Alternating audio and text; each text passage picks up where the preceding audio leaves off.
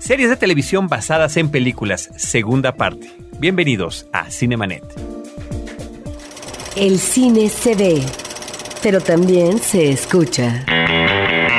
Se vive, se percibe, se comparte. Cinemanet comienza. Carlos del Río y Roberto Ortiz en cabina. www.cinemanet.mx es nuestro portal. Este es el programa dedicado al mundo cinematográfico. Yo soy Carlos del Río y a nombre de mi querido amigo y co-conductor Roberto Ortiz les doy la más cordial bienvenida. Estamos en esta maratónica sesión de grabación, empezando el segundo episodio y prácticamente cortamos donde pudimos para seguir comentando más series de televisión que estuvieron basadas en películas. Es decir, primero fueron películas y después se convirtieron en serie de televisión.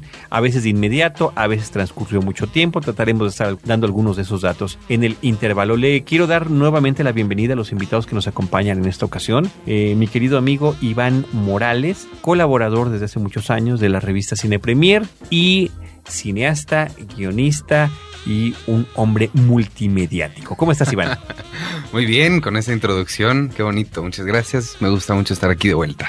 Muchas gracias, Iván. Y Antonio Camarillo también es muchas cosas, editor, guionista, también está produciendo y dirigiendo su propio material, eh, colaborador también de la revista Cine Premiera, y ahí es donde nos conocemos todos nosotros, y conductor de nuestro podcast hermano Horroris Causa. Muchas gracias, Carlos, de nuevo un gusto. Iván, tenía también tiempo que no lo veía. Sí. Hemos platicado mucho aquí, pero este sí, vamos. La plática se alargaba y se alargaba en nuestro último episodio y fue necesario hacer una pequeña pausa. Estamos aquí de vuelta con este tema que evidentemente nos va a dar para un rato más. ¿Por qué no nos vamos, hacemos esta conexión con las series que veías en USA Network? Y una de ellas era Weird Science. Weird Science.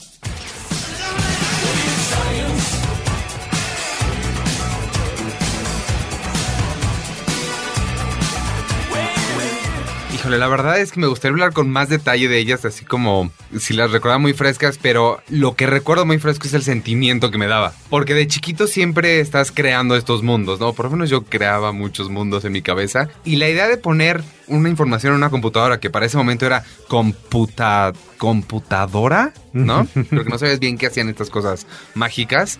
Y que saliera una, un- una muchacha, digo, en este caso era una escultura bella, ¿no? Pero podía ser lo que sea. Y eso es lo que a mí me fascinaba, que podía crear lo que sea. Y ese, y ese sentimiento siempre como que se me quedó, lo que podía, los alcances de la ciencia ficción en ese, Claro. en ese sentido. Y luego me enteré, muchos años después, que era una película de John Hughes.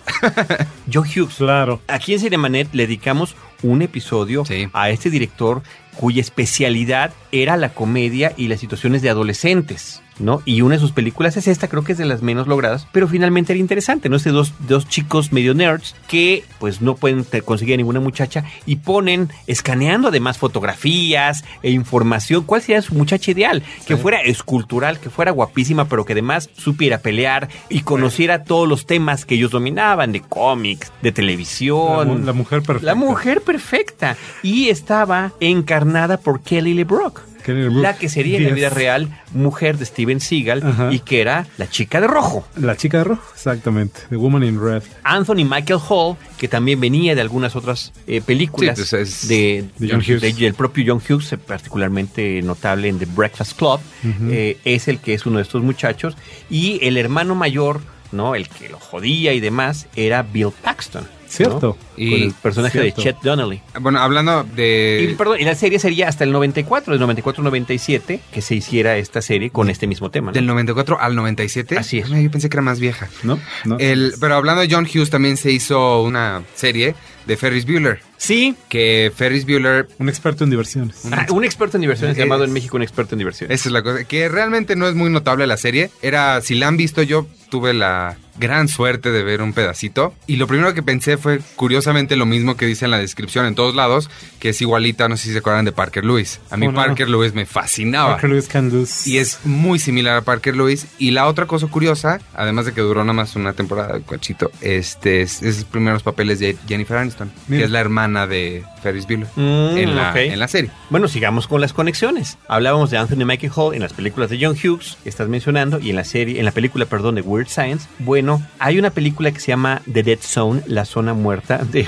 un director que tú más o menos conoces. Yo medio y del que tienes muchas ganas de hablar y del que hablaremos a detalle en un episodio dedicado a David Cronenberg con Antonio Camarillo. Esta película basada en, una, historia de novela- Stephen en King. Una novela de Stephen Ajá, King, una así de es, Stephen La King. Zona Muerta.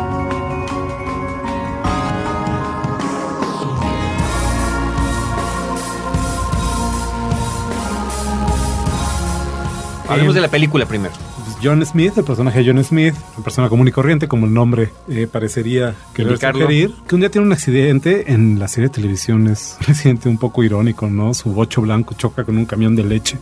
Eh, queda este, este hombre, Johnny Smith, que estaba comprometido con su novia, con un maestro de escuela querido y respetado, etcétera, queda en coma y cuando sale del coma, bueno, descubre que ha pasado mucho tiempo, ha pasado cinco años en el coma, el mundo ya siguió adelante, su novia se terminó casando y tiene un hijo, evidentemente ya no es ningún maestro, y no solamente eso, sino que muy pronto descubre también que algo se afectó en su cerebro en el accidente o durante el coma que le permite, con el mero contacto físico, con tocar a una persona, ver el futuro de esa persona. Esa es la premisa, de nuevo una premisa que se presta muy bien Sí, a sí. darle continuidad una serie. De hecho, la película... Seguimos hablando de la película. De hecho, la película de Cronenberg es un poco episódica, ¿no? Sale, sale Tom Skerritt. Tom Skerritt. Como un... Este, la película está, está partida como en tres partes, en realidad. Primero es toda la historia de cómo tiene el accidente, cuando sale del coma, eh, se da cuenta de sus poderes y trata de lidiar con ello, con todo lo que ha cambiado. Hay una especie de segundo episodio dentro de la peli en la que Tom Skerritt eh, interpreta a este sheriff que escucha sobre el, el vidente, porque todo el mundo lo considera un vidente, ¿no? Que puede ver el futuro y lo lleva a tratar de solucionar un caso, un asesino Serial. serial y el final que es este el episodio final podríamos decirle así que es el memorable spoilers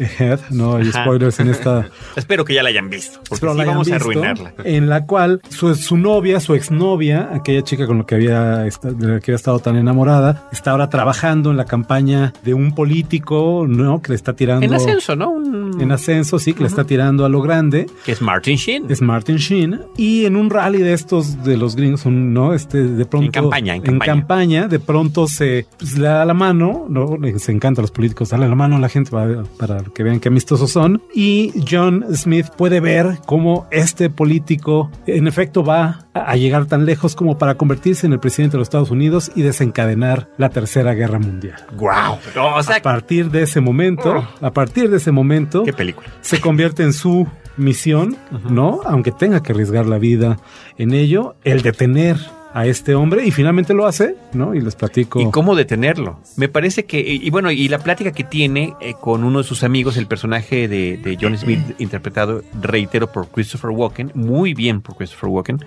en una de sus películas eh, me parece importantes, habla, además como, como maestro y como historiador y demás, habla con otro amigo y le dice, oye, ¿tú qué harías si supieras todo lo que iba a hacer Hitler? ¿Lo matarías antes de que lo haga?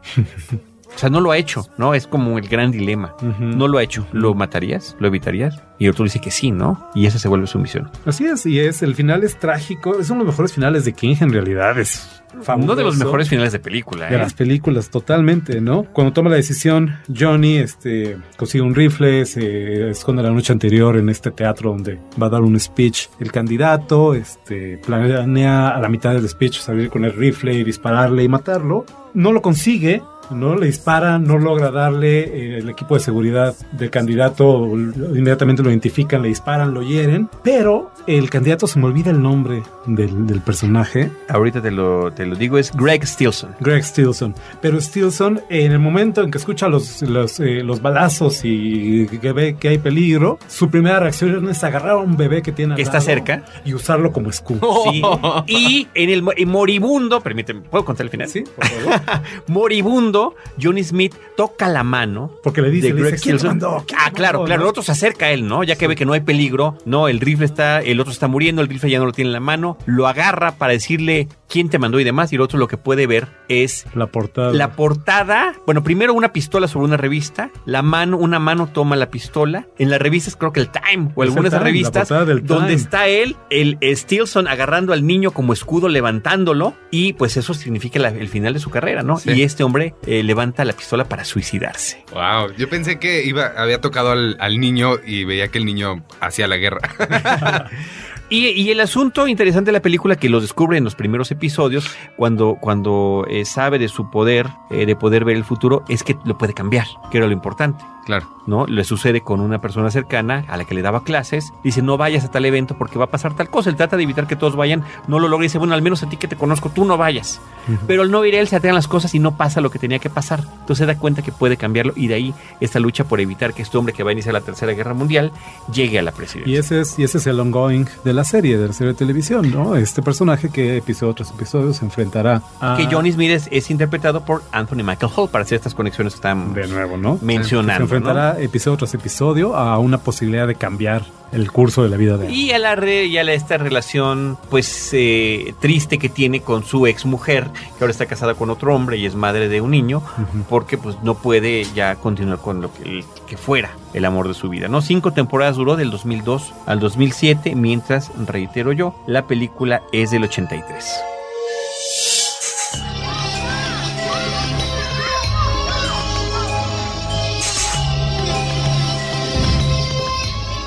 Me gustaría aprovechar de nuevo eh, la mención del nombre Stephen King para pasarle una rápida, rápida, rápida, si nos vamos a quedar media hora en este tema, un rápido repaso a los títulos de series de televisión basadas en películas en el género del horror.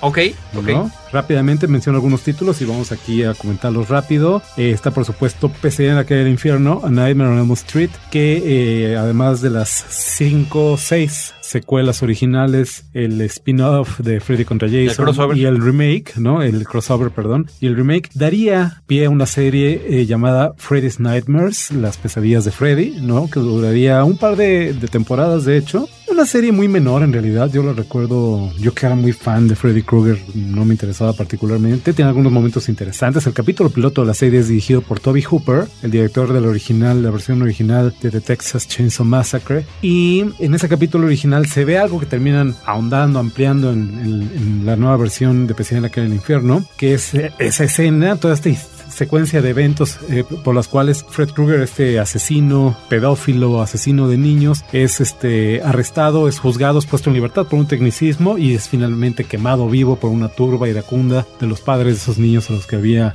eh, asesinado y que sin querer pues, desencadenan la venganza desde el más allá de Freddy Krueger, ¿no? Creo que está interesante también el modelo que usan para adaptar esa, que es un modelo que se ha usado varias veces, que es el mismo de Alfred Hitchcock Presenta y de Tales from the antología de antología. Ajá, ¿no? el de Storyteller de Jim Henson. Creo que como por formato funciona bastante bien. Lástima que aquí las, pues ahí sí los guionistas no. De hecho, de hecho no siempre aparecía Freddy o, aparecía tangencialmente, te o presentaba la presentaba, historia, ¿no? Sí.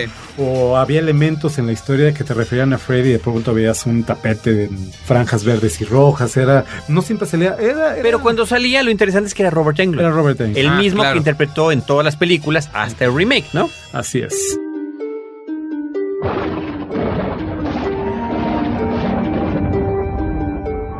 Caso radicalmente distinto sería el de Viernes 13, la serie Friday the 13th, The Series. Dudaríamos incluso en incluirlo en esta historia porque de hecho la historia de Viernes 13 no tiene nada que ver con las películas de Viernes 13. Los que la recuerden eh, sabrán que no sale Jason Borges machete en mano asesinando estudiantes ¿Y de qué ro- tener ¿no? nada más el título, pregunto yo? Pues que era un vende vil más. gancho, era un Pues sí. gancho en realidad, ¿no? La serie Viernes 13 trataba sobre esta pareja de primos, eran dos primos eh, un tanto lejanos que no se conocían eh, realmente, pero que un día son convocados porque un tío suyo, eh, Louis Benredi, eh, Luis Viernes sería la traducción, ¿no? Eh, dueño de una tienda de, de antigüedades, ha muerto y les ha dejado en herencia la tienda. A los primos no les interesan las antigüedades, no les interesa la tienda, no les interesa trabajar juntos, son dos personas muy distintas y deciden vender todas las antigüedades y hacerse de la, de la tienda. Y es entonces que caen en la cuenta por la eh, aparición de un eh, viejo amigo de su tío que resulta conocer bien la historia, que su tío Louis tenía un trato con el diablo y todas las antigüedades que estaban almacenadas en esa bodega, en su, en su tienda de antigüedades, están malditas, ¿no? Mm. Entonces ahora los dos chicos, los primos, tienen un compromiso moral de capítulo tras capítulo, ir a rastrear, encontrar y regresar a la seguridad de la bóveda una de estas antigüedades que están causando este daño en el mundo. Uno de los capítulos, Faith Healer se llama, es Fifth Healer o The Glove, no me acuerdo. Es dirigido por David Cronenberg, de hecho. Ok, ok, ok, ok. Bueno, pues el- la película original es del 80, De la que, como dices tú, únicamente, únicamente se roban el título. ¿no? Así es. Since the beginning of time, mankind has existed between the world of light and the world of darkness. Our secret society has been here forever, protecting others from the creatures who inhabit the shadows and the night.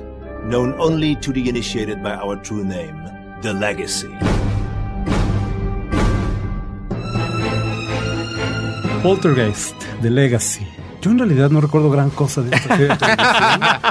y veo que ustedes tampoco por sus rostros, ¿o no? Y sin embargo, este, ay, sí, hay una serie de televisión inspirada, de alguna manera. Yo la verdad recuerdo la entrada del programa, no, no me acuerdo bien, inspirada en la, en la película homónima de, de Toby Hooper, de nuevo Toby Hooper, lo acabamos de mencionar, ¿no? Producida por Steven Spielberg. Tremors sería otro título.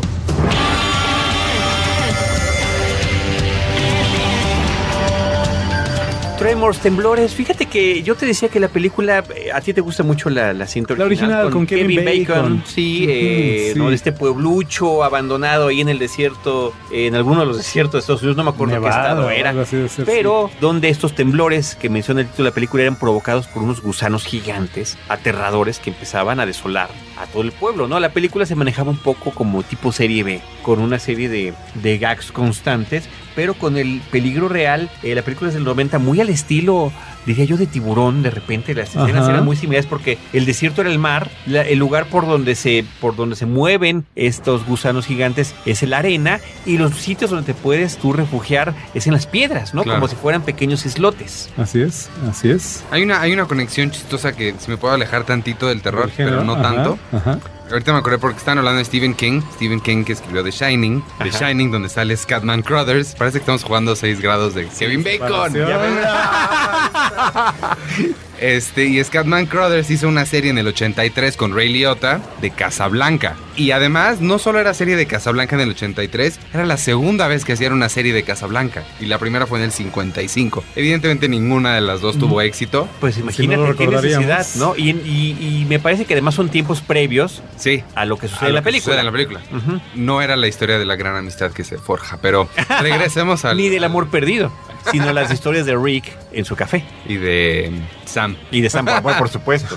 ¿Qué haríamos sin Sam? You may remember this. ¿No? A kiss. Ok. The Crow. El cuervo. Crow. What's it mean? It's a legend. Something about a second chance. Set things right, Eric. Charlie! I'll wait for you.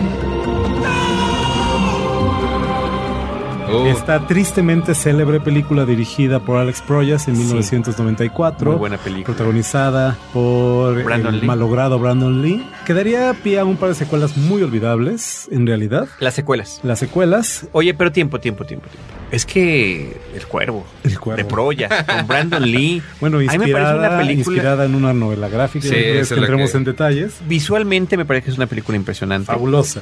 Me fabulosa. parece que significaba este lanzamiento al mercado masivo, al- a las películas clase A de Brandon Lee, Sí, que bajo la sombra del padre, un tipo bien parecido, que pues como sabemos todos Bruce Lee murió prematuramente, ¿no? Pierde a su padre y él se circunstancias esfuerza, extrañas también. circunstancias muy extrañas. Él se, Brandon Lee en la vida real, eh, decide aprender artes marciales, tratar de Seguir emular los pasos de su seguir los padre, pasos de su padre, entrarle al cine y no con, no con la vida comprada, como por ejemplo lo hacen algunos políticos y sus hijos en ciertos países, incluidos el nuestro, sino que fue picando piedra, apareciendo en películas clase B con unos títulos horrendos de ametralladora 528. Estoy inventando porque no recuerdo en este momento. Pero finalmente logra llegar a esta película y muere durante la filmación, lo cual me parece una cosa Trágica, trágica. más que trágica, ¿no? Sí, es muy triste. Muy triste la historia y muy triste el legado, no bueno, el recuerdo de estas eh, dos secuelas. En primer lugar, una protagonizada por Vincent Pérez, otra, no recuerdo quién es el, el otro. Y de esta serie de televisión, eh, The Crow Stairway to Heaven. Eh, no recuerdo si habrá sido solamente una temporada o habrá alcanzado dos, pero no merecía llegar a las dos en realidad. Una serie de televisión que me parecía espantosa. ¿Y por qué? Porque evidentemente un presupuesto televisivo no daba para recrear este mundo oscuro, gótico, eh, eh, tan elaborado, tan sofisticado de la película de Alex Proyas y hasta cierto punto de las secuelas, y que al contrario, y contra todo sentido común, se desarrollaba en una playa de California. Imagínate, imagínate nada más. A plena luz de día. O sea, rompiendo inclusive con todo eh, la cuestión estética y, y- y lo que significaba, vaya, el título, el cuervo, ¿no? Sí. O sea, que es la noche, la oscuridad, la sombra. Sí, olvidable y prescindible la serie.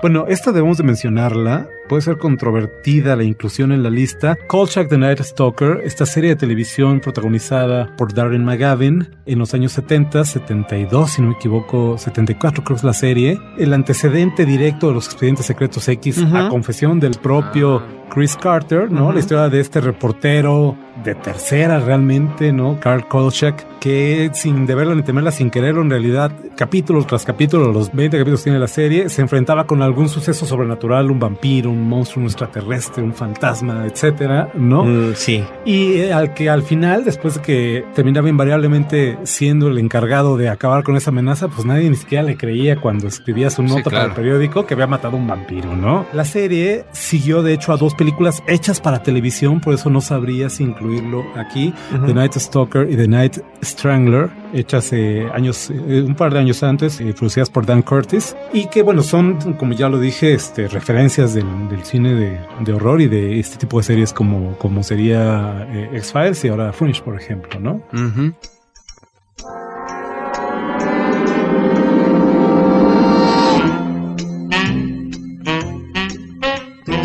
Hemos mencionado, y bueno, lo hemos hecho un poquito tangencialmente en algunos casos como Robocop o El Patero Simios, las eh, series animadas. De esas hay muchas, como que es más fácil, más sencillo, más menos común. problemático y más común tener de una película exitosa animada una versión animada. Sin embargo, hay casos curiosos y muy importantes. Como el de todas las primeras películas de Jim Carrey. No, bueno, pero antes que eso, La Pantera Rosa. ¿no? Bueno, la- eh, es que sí, estoy hablando de lo chistoso, pero si nos vamos a lo importante, La Pantera Rosa, que pues en realidad es una película que no tiene nada que ver con La Pantera Rosa que todos conocemos y amamos, pero empiezan los créditos iniciales con esa, con la música de, de Henry, Mancini, ajá, y el público quedó tan cautivado con esta panterita que han... animada. Ajá. Sí, la secuencia de Secretos Iniciales era animada de, de todas las películas que en aquel entonces protagonizaba Peter Sellers. que dijeron, pues, ¿por qué no la hacemos serie? Y fue una serie que duró del 69 hasta el 79, donde todavía la pantera era silente. y todo. Es que a mí me da mucho coraje que en el 93 la revivieron y hablaba la pobre. Sí, De hecho, de hecho, son conocidos los dos únicos ejemplos de la serie original en la que habla la Pantera Rosa. Claro. Dos De la original. identificadísimos por los fans, ¿no? Sí. Sí.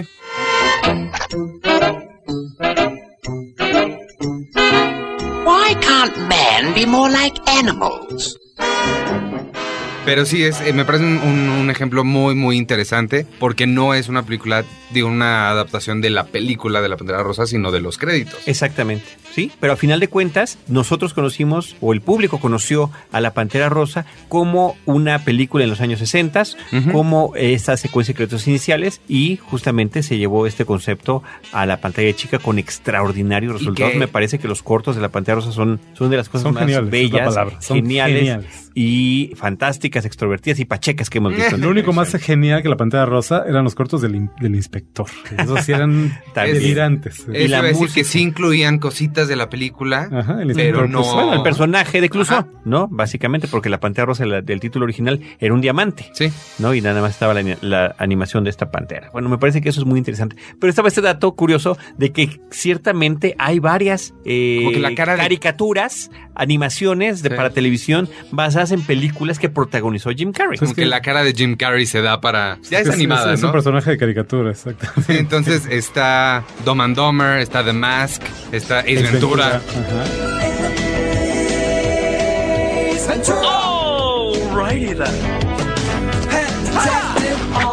Que yo me acuerdo de la caricatura de Ace Ventura que no me molestaba, pero yo era muy fan de, de Jim Carrey de más chiquito.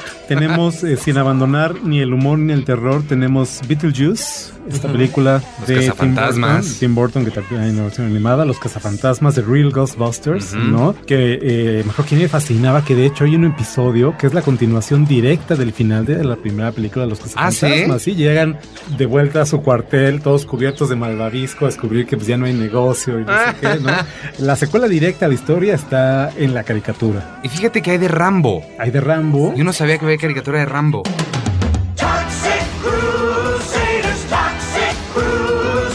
Poca gente lo sabrá también, pero de The Toxic Avenger, El Vengador Tóxico, esta película de la troma que eh, generaría también cuatro secuelas, un musical, me parece que hay. Y bueno, el personaje entrañable del Vengador Tóxico, Toxi, ¿no? Daría lugar también a una caricatura. Es muy chistoso porque apenas en la mañana algún cuate subió a Facebook una foto. Va a haber un ciclo, me parece que en el. Va a haber una plática en el Museo Carrillo Hill sobre cine B. Lo vi en tu... La foto, exacto, la foto venía, este, venía la foto del vengador tóxico, este, con su trapeador en ¿no? En, las- en las manos, luchando con los malosos, eh, ahí todos ensangrentados en el piso y alguien comentaba, bueno, de hecho mi amiga Yancidara comentaba, oye, pues qué horror que es eso, ¿no? Dije, es el vengador tóxico. Además de ser el único superhéroe de Nueva Jersey, eh, el único superhéroe, uno de los pocos superhéroes ecológicos, ¿no? Porque esa era la onda de esta Sí. serie de televisión, ¿no? De la caricatura de los Toxic Crusaders, que era eh, la historia, las aventuras de este vengador tóxico y sus amigos luchando contra aquellos malosos que quieren Pero no- contaminar el mundo. Pero no era el, el- el único superhéroe ecológico, discúlpame. Pero Capitán estaba, Planeta, Estaba el Capitán Planeta claro, y sus sí. anillos.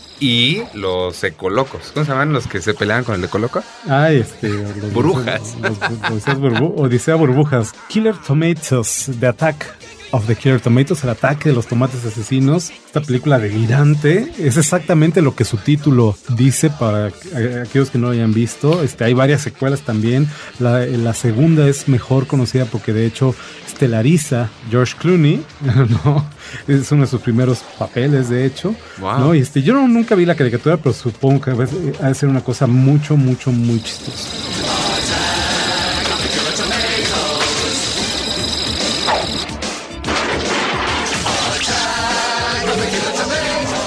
Yo de la, de la caricatura que quería hablar es una que casi nadie ha visto porque es difícil encontrar algún fan de Clerks, la película. Pero la caricatura, independientemente si les gusta o no la, la película, la caricatura vale mucho la pena. Siento yo que es una caricatura que se hizo antes de su tiempo. Tiene solo seis capítulos, pero si los ven hoy en día, encaja perfecto en una barra de programación que incluye desde Los Simpson hasta Family Guy. Porque es ese mismo tipo de humor y ese mismo como situaciones que parodian diferentes cosas de la cultura popular y me parece algo muy interesante que revisar hoy en día. Si tienen oportunidad de verla, están todos en YouTube gratis, puestos por el mismo Kevin Smith, entonces no es ilegal, para que lo revisen. Cinemanet está de intermedio. Regresamos en un instante. Frecuencia Cero más cerca de ti. Síguenos por Twitter a través del usuario arroba frecuencia cero o bien únete a nuestra comunidad e interactúa con nosotros en www.facebook.com diagonal frecuencia cero.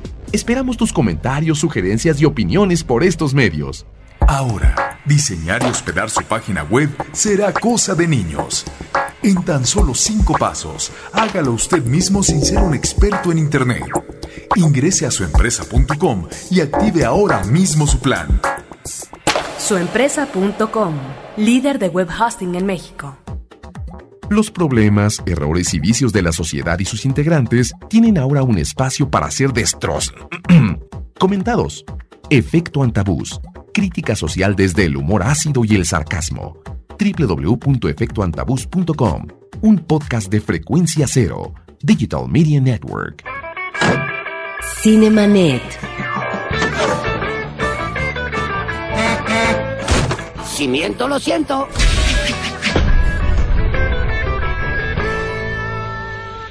¡Wow! ¡Qué luna tan brillante! Sí, yo he estado ahí. Ah, no es verdad. Oh, sí, y es un lugar bello. Todo sucedió cuando remolcaba un auto hasta Florida. De pronto, Houston tuvo un problema. Houston, tengo un problema. ¡Es Impala 13! ¡Está en la luna varado! Necesita una grúa. ¿En dónde quieren que consiga una grúa ahora? Pues él tendrá una grúa. Y con un poco de entrenamiento, me convertí en un autonauta genuino.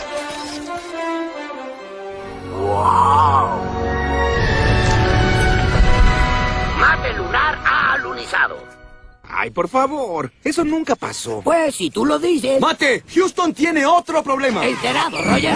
¡Que empiece a arder el cohete!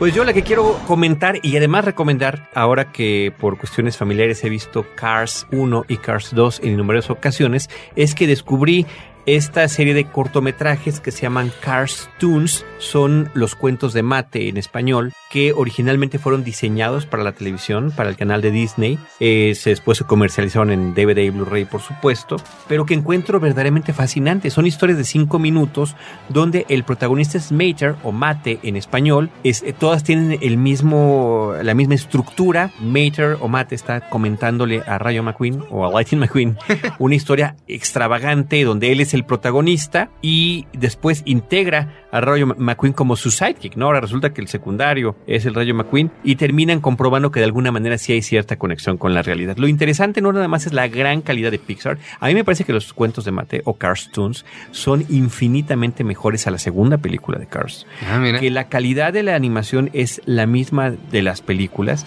pero que eh, la- las historias son extraordinariamente simpáticas y que hacen referencias cada historia, porque en alguna conoce un extraterrestre, en otra va a la luna, en otra tiene que encontrar a unos, eh, es, es como un detective privado, ¿no? Como si fuera film noir. Tienen referencias a diferentes películas muy claras, muy evidentes y muy bien hechas. Encuentros cercanos es una de las películas aludidas, Chinatown es otra, Apolo 13 también. Vaya, estupendo sentido del humor, gran sentido de la referencia, muy al estilo de Pixar y una mm, serie que yo creo que como caricatura para televisión, bueno, pues de alguna manera el costo de producción impidió que pudieran hacerse más, más episodios con alguna regularidad y quedó ya como un producto para consumo doméstico.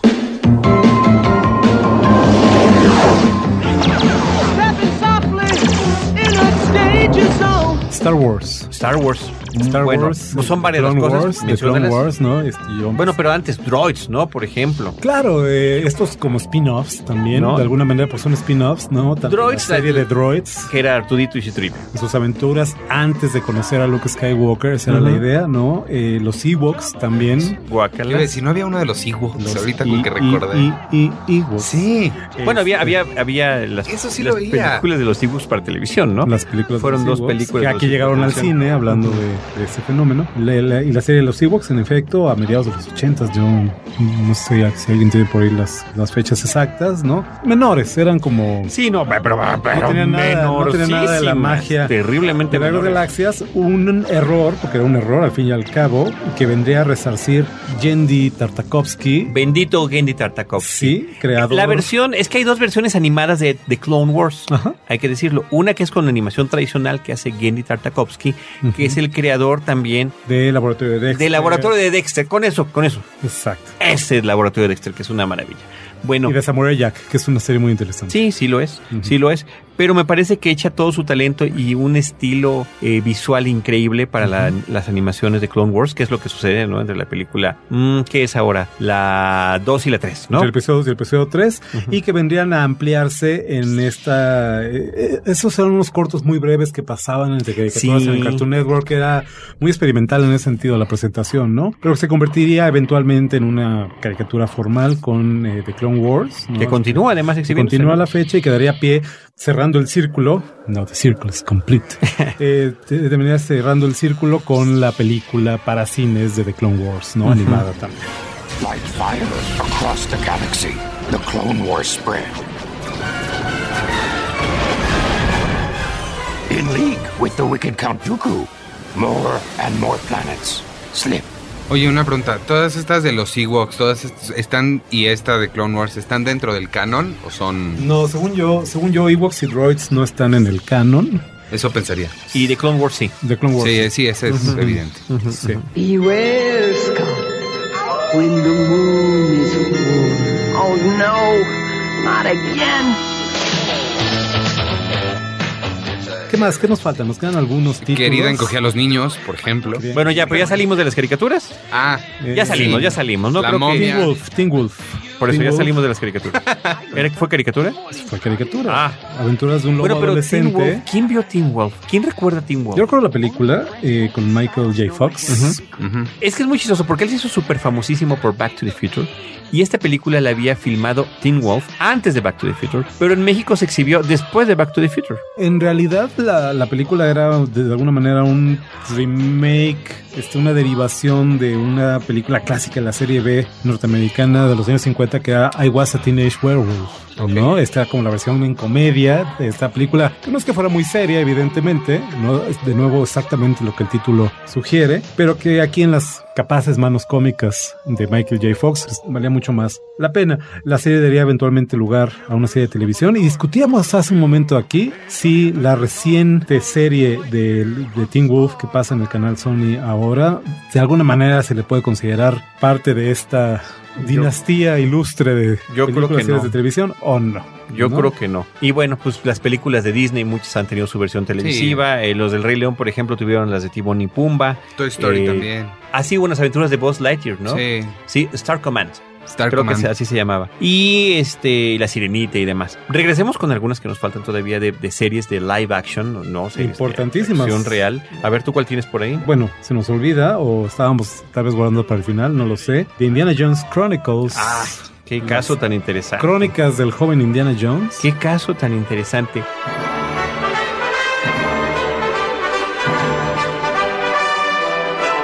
Esta aventura televisiva que con diferentes actores interpretando a Indiana Jones, con, actores de distintas edades, trataban sobre las aventuras que él había tenido eh, de niño en diferentes países, eh, encontrándose inclusive con personajes famosos de la historia. La, la, Tan solo en México, la línea era, la línea con la que la, la mercadotecnia la anunciaban, era antes de que el mundo lo conociera, él conoció el mundo. sí, Yeah, muy, muy bueno, ¿no? está eso, sí. El eslogan, vamos a El eslogan, esa es la sí, palabra. El Está muy eslogan. bien, está muy bien, está muy bien. Conoció a Pancho Villa. ¿no? Por ejemplo, y resulta que es un muchacho muy educado, en su educación formal me refiero, ¿no? Que habla varios idiomas. Vaya, está mejor educado que el de Harrison Ford, ¿no? Que parece que se le olvidó todo. Se lo olvidó de verdad. A mí eso me molestaba mucho esa cuestión de continuidad porque aquí el joven Indiana Jones hablaba diferentes idiomas con una gran facilidad y resulta que este en la primera película que me fascina, es una de mis cintas favoritas, Raiders of the Lost Ark, con los cazadores de la arca perdida, pues cuando le está un alemán hablando en alemán, el otro hace como que no entiende nada y lo resuelve con un puñetazo, ¿no? Con cara de Sí. what, exacto. Sí, sí, sí. totalmente. Era interesante, ¿no? Gran producción, ¿eh? Alternaban las historias entre las aventuras de eh, eh, del joven Indiana Jones cuando era niño, un niño pequeño de que tendría seis años de edad, tal vez, una cosa así, y el Indiana Jones adolescente, ¿no? Y de hecho llegaba a salir también un Indiana Jones mucho más viejo, ya en sus noventa y tantos años, con un parche en un ojo, aún portando el sombrero. Ah, ¿Recordando? ¿no? Recordando su, vida de aventuras. Sí. Eso era bonito. Era un evento cinema, era un evento, perdón, televisivo. Sí, ¿no? sí, sí, totalmente. Una producción eh, fastuosa, como tú decías ahorita, viajando literalmente por el mundo, ¿no? Muy bien. En la misma línea, Highlander, el inmortal. For centuries, he has battled the forces of darkness, with holy ground his only refuge. He cannot die unless you take his head, and with it his power. For centuries, he has battled the forces of darkness, with holy ground his only refuge. He is Duncan MacLeod. He cannot die unless you take his head, and with it his power.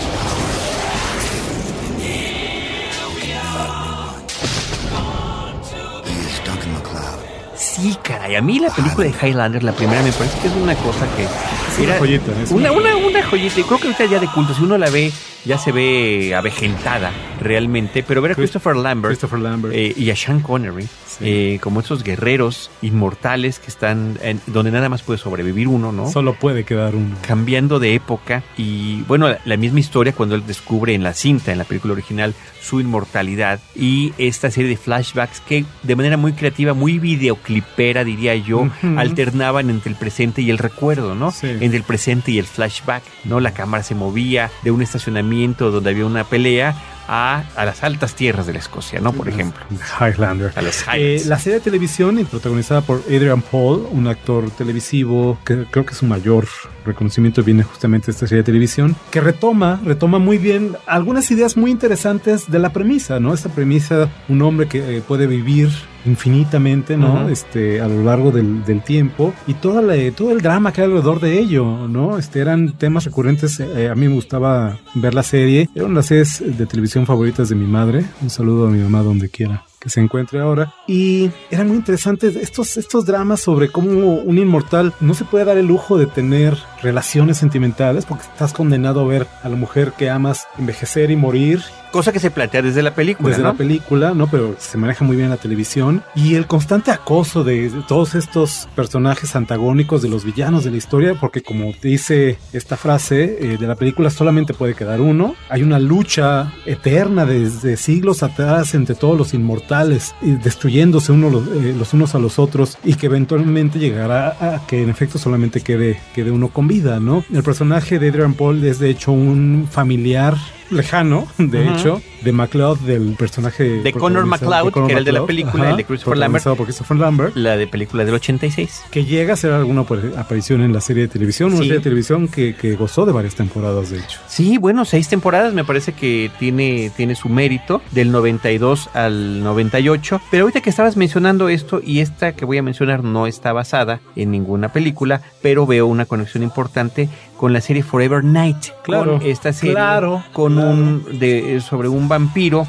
En la época contemporánea, esa serie es del 89. ¿no? Ahora sí que la serie de Forever Night está entre la película del 86 de Highlander y previo a la serie de televisión de Highlander también, ¿no? Pero era De el, hecho, el las- dilema era el mismo, el dilema era el mismo y el- la forma narrativa era la misma. Yo me pregunto ahí si. Forever Night no le no recogió estas ideas de Highlander para hacerlo televisión. De hecho, Forever Night, la serie de televisión con Gerald Wynn Davis, es el actor, son tres temporadas, es un derivado de un capítulo piloto serie de televisión que se llama Nick Knight, donde, si lo buscas ahorita lo vas a encontrar, el personaje de Nick Knight, el vampiro policía, es interpretado por un popular cantante pop de la época, eh, Rick Springfield. Así es. Entonces, ¿no? bueno, pues ahí está esa esa Y esa conexión. ya era, que era más o menos la premisa, ¿no? Este vampiro, es- de ahí de alguna manera se adelanta un poco o está muy en sintonía con lo que Diane Rice con su entrevista con el vampiro, estos vampiros que de pronto se arrepienten, como Ángel, el de Buffy, la vampiros, pronto se arrepienten de sus, una u otra razón de su vida de maldad. Y, y todos terminan siendo detectives como Ángel o policías, como es el caso acá, ¿no? Pero que se presta mucho, al igual que la serie de Highlander, a estos flashbacks en el pasado, cuando se conocieron ligeramente los personajes, cuando se convirtió en vampiro, etcétera, etcétera. Exacto, ¿no? me parece que insisto yo que la, la narrativa es muy similar en estas series.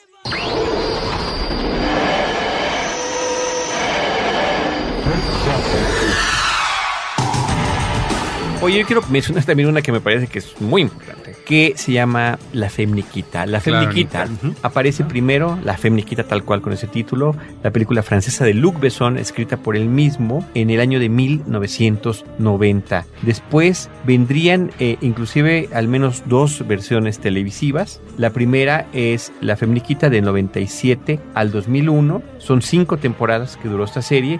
Habría que mencionar también, como dato curioso, que apenas tres años después de que salió la versión original francesa, hubo la versión gringa, que se llamó Point of No Return, el punto de sin retorno, que curiosamente también dirige John Badham. Se le da el crédito, por supuesto, a Luc Besson eh, basado en, en la Femniquita, pero ella, Bridget Fonda, era Bridget Fonda la que interpretaba a este personaje trágico, ¿no? De esta chica que por cuestiones de drogadicción y demás termina en la calle en asuntos violentos, es recuperada por una suerte de organización secreta del gobierno, amaestrada, adoctrinada y entrenada para convertirse en una asesina profesional, ¿no? Luego se hizo en el... En el 2010, 2010, que y continúa, ahorita continúa esta serie, sí, que a mí no me Maggie gusta, con Maggie, que bueno, la vimos en una de las películas, en la última película de Die Hard, ¿no? Sí. Que aparece Nos- también allí. Nos queda, nos queda aún por mencionar un caso también controversial, ¿no? Lo platicábamos antes de entrar a la cabina de Cinemanet, el caso de Smallville.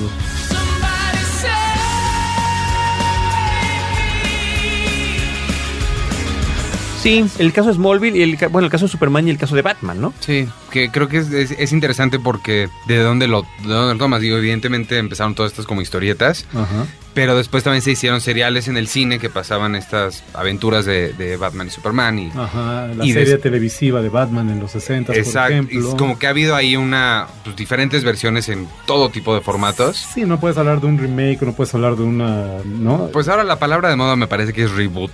No, ¿no? relanzamiento. No, bueno, di- diferentes versiones basadas en el mismo personaje. Sin embargo, hay un comentario muy interesante sobre Smallville, ¿no? Que ¿por qué, la, por qué la mencionamos? De alguna manera, en Smallville hay varios lazos a la que, a la fecha y aún a la espera del estreno de la película dirigida por Zack Snyder, The Man of Steel, del próximo estreno. Pues es considerada la, la versión definitiva de Superman, que son aquellas cuatro películas, dos muy buenas, dos muy malas, ¿no? Protagonizadas por Christopher Reeve en los años 80, ¿no? Eh, esta serie de televisión Smallville, a pesar de eh, estar adaptada a la época actual, eh, es contemporánea, pues, a pesar de, de haber también cambiado a lo largo de la serie estos primeros capítulos que eran como de monstruo de la semana, ¿no? El Monster Sí. of the Week. eh, Que todos dependían de la de los meteoritos radioactivos, ¿no? Sí, de, la kriptonita, del meteorito en el que había llegado Clark Kal-El a la Tierra, ¿no? Pero que sin embargo de detalles como el uso de la música de esta fanfarria tan conocida, compuesta por John Williams para las películas de Christopher Reeve, para la película de Richard Donner, este, en los años 70 y 80 a la aparición del propio Christopher Reeve en algún episodio. Y de varios de los actores y de la película. De los actores de la película, ¿no? Sí. Hello, Clark. I've been expecting you.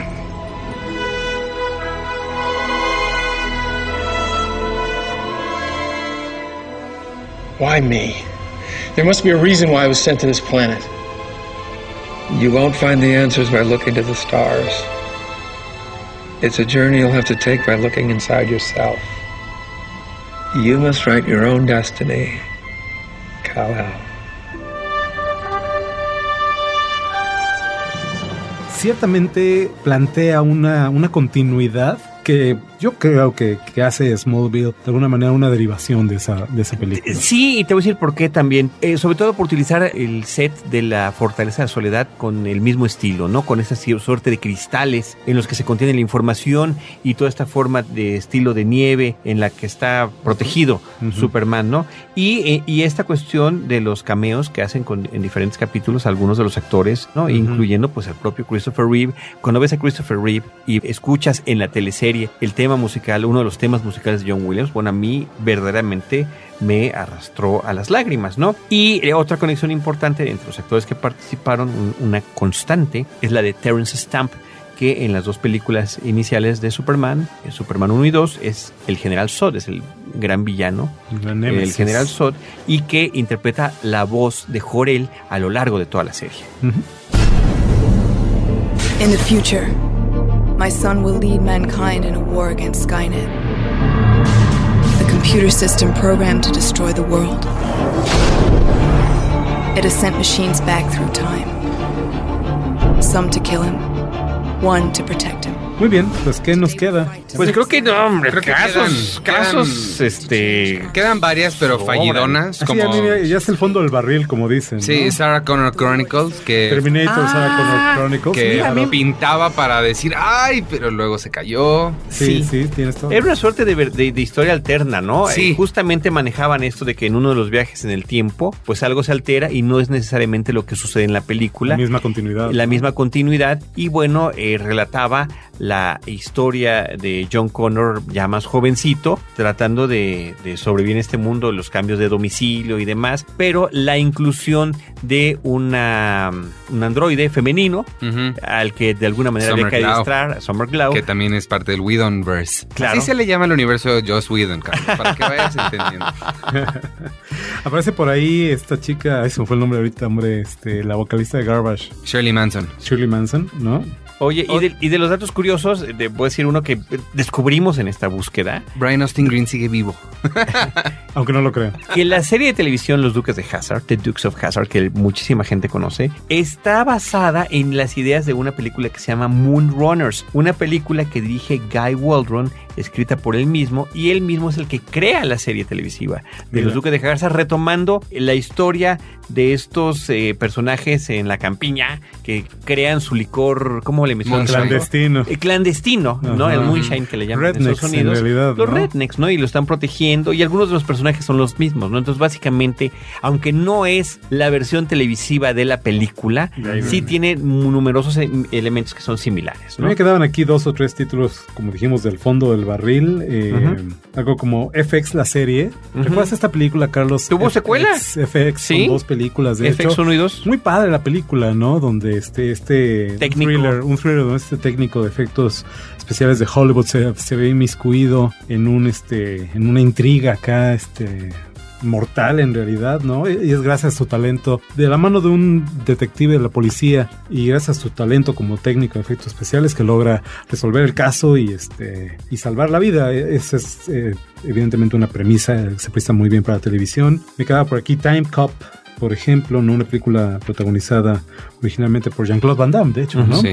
Que se convertía también en serie de televisión sin mayor este éxito, al igual que Mortal Kombat, Conquest, esta versión televisiva del desde el videojuego en realidad, Police Academy, ¿no? La Police loca Academy. academia de policía, también hubo una serie de televisión. Y también animada, fue una de Y animada con vida real y de Los Siete Magníficos ma- de Magnificent Seven también tuvo su serie de televisión, yo nunca la vi en realidad. E inclusive algo que por aquí como los que fueran aficionados de niños a estas películas de Benji el perrito, recordaron una que se llamaba Benji Sax y el príncipe, no me acuerdo que se llamaba el príncipe, ¿no? Que era un extraterrestre que había venido y que junto con el perrito Benji tenía aventuras en la Tierra. Bueno, tengo- Flipper, Lassie, ¿no? Estaban basadas también en, en películas y se convirtieron en series. Yo tengo dos que son bastante importantes, pero asumo que nadie en esta mesa las ha visto porque nadie las ha mencionado y de haberlas visto por lo que he leído, supongo que las mencionaríamos. Voy, voy. Qué complicada estuvo mi oración. Sí.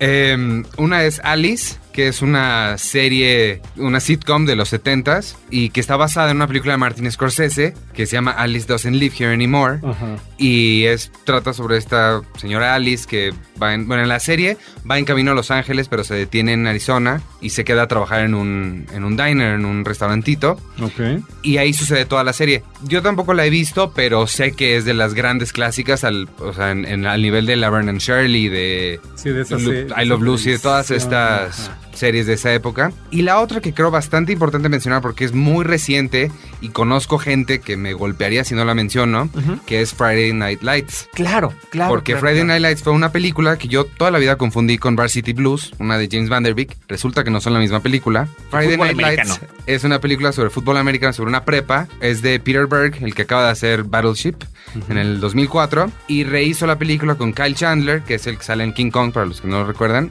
en el 2006 y duró hasta, hasta el año pasado. No, y se le considera, yo no he visto la serie, efectivamente tienes razón, pero es con muy buenas reseñas de crítica y de público, ¿no? Y Ahora, como que... que- es un tema que se aferra más al- a, la idiosincrasia propia del estadounidense, ¿no? Eso es lo Porque es que- la prepa, el fútbol americano, el juego de viernes por la noche de- del- del equipo local. Pero en, en- en defensa, para hacer la, la voz de los defensores, dicen que no se trata sobre fútbol americano. Yo me lo imagino un poquito como Sports Night, la de Aaron Sorkin, que trata sobre un programa de deportes, pero realmente no es de eso lo que estás viendo. Supongo que es algo similar. Y hablando de Aaron Sorkin, puedo hacer Sí, una- claro, adelante. Ahorita que dijiste lo de los Duques de Hazard, que está medio basada en algo, pero no realmente. Es interesante el caso de Aaron Sorkin, que digo, si lo buscan en internet hay un video que se llama Las frases de Aaron Sorkin y son todas las frases que él repite en todas sus películas y series. Tiene a personajes decir lo mismo. Entonces él tiende mucho a reciclar temas. Y tiene una película que se llama The American President de los 90 que de alguna forma u otra rehizo o Con volvió- Michael Douglas. con Michael Douglas y Annette Bening, donde también salen además eh, Martin Sheen y Joshua Malina, que después los agarró para hacer The West Wing, que The West Wing es infinitamente superior a... ¿Y quién es el presidente? Martin Sheen. ¿Y quién iba a ser el presidente en Zona Muerta? Martin Sheen. ¿Y quién muere antes de lograr ser presidente? Martin, Martin Sheen. ¿Y quién salió en, en Apocalipsis ahora? Martin Sheen. Sheen. ¿Y quién es el papá de Charlie Sheen? Martin Y de. Emilio Esteves. Y de Emilio Esteves, por supuesto. Bueno, Pie Grande y los Henderson se me quedaba a mí aquí. Claro, esa sí la veía. Hendersons, ¿no? Que fue una Eh. película con, con John Lithgow. Ajá. Y también hace televisión con- No me acuerdo en realidad. No me acuerdo si era él. Interpretado el bicho, el pie grande, por eh, Kevin Peter Hall. Este actor ya murió, famoso, pues, eh, muy alto él, evidentemente, eh, famoso por interpretar a pie grande y al depredador original. Wow. En la película de John McTiernan. Ah, aquí yo tengo un, un dato curioso y creo que tal vez el último, ya, ya cansamos a nuestro público. Pero bueno, es que sí, hay, hay varios, Sí. hay, hay muchas historias en torno a esto que, que no se, se habían tocado. Eh, muchas no fueron exitosas, este es un caso.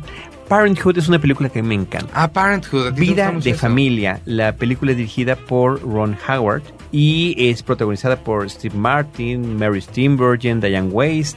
Eh, muy joven aparece también por ahí Keanu Reeves. Sale Tom Holtz, el que hubiera sido Amadeus en la famosa película de Mozart. Jason Robards. Gran reparto que tiene la película, ¿no? Bueno, Rick Moranis, que por cierto también hubo versión de Querida Encogía a los niños, ¿no? los Ah, sí, sí. sí. Bueno, Parenthood es una película que es entrañable. En México se llamó Todo en Familia. Es del 89. Que trata sobre las distintas formas de, de criar a sus hijos, ¿no? Son diferentes miembros de una misma familia y los hermanos y cada uno cría diferente a sus hijos y bueno, las historias se cruzan y demás. Es una película simpática y entrañable. Hubo una primera versión televisiva en, en 1990, luego, luego del éxito de la película, fracasó por completo. Y después una que todavía continúa eh, del 2010, pero que yo la- la- me acerqué a verla con gran entusiasmo porque además aparecía uno de los actores de Six Feet Under Peter Krause. en esta serie, Peter Krause justamente, y resulta que es un dramón la serie, o sea que deja de lado el elemento de la comedia para concentrarse en todo lo que tiene que ver con el drama de la familia y yo tristemente ese tipo de historias no le entro porque me resultan eh, patéticamente aburridas, ¿no? Yo creo que por más serio que sea el drama, si le metes este elemento de, de buen humor, no significa que alguien tenga que resbalarse a cada episodio, ¿no? este, me gusta, una, una de las escenas finales de Parenthood, la película, era justamente cuando la abuela, que casi no habla en toda la historia, le dice al personaje Steve Martin, ¿no? Que es el padre que tiene a un hijo obsesivo compulsivo. Dice es que la vida es como una montaña rusa. A veces vas de subida, a veces vas de bajada y, y te, a veces te gusta y a veces no te gusta. Y eh, se queda con esta idea Steve Martin y su esposa Mary Steenburgen le dice, ¿qué te pasa? Pues es que no entiendo lo que me está diciendo la abuela, no le veo el sentido. Y dice, no, tienes que entenderlo porque ella es una mujer verdaderamente sabia. Y demás dice, bueno, si esta sabe por qué se subió al coche del vecino. ¿no? Ese era más o menos el humor que se manejaba en esta película. Pues bueno, estimados amigos cinéfilos que nos acompañan a través de Cinemanet, muchas gracias por escucharnos en esta ocasión con un tema, ¿no? Que toca de lado el tema cinéfilo y que se enfoca más en la televisión, pero que la fuente final de cuentas es la cinematográfica. Gracias por acompañarnos. Muchas gracias a estos invitados de lujo y queridos amigos Iván Morales. No, gracias por la invitación. Qué bueno que regresaste después de un buen rato.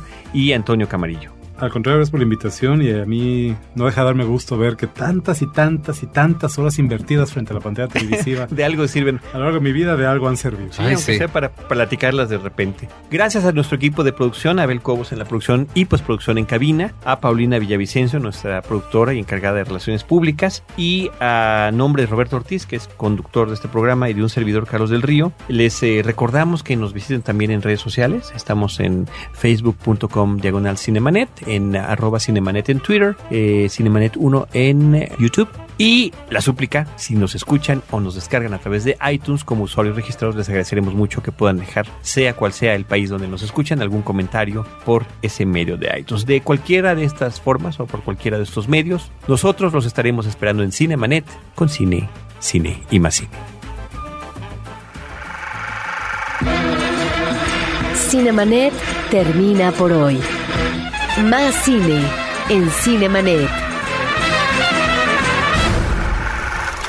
Frecuencia Cero, Digital Media Network, www.frecuenciacero.com.mx, pioneros del podcast en México.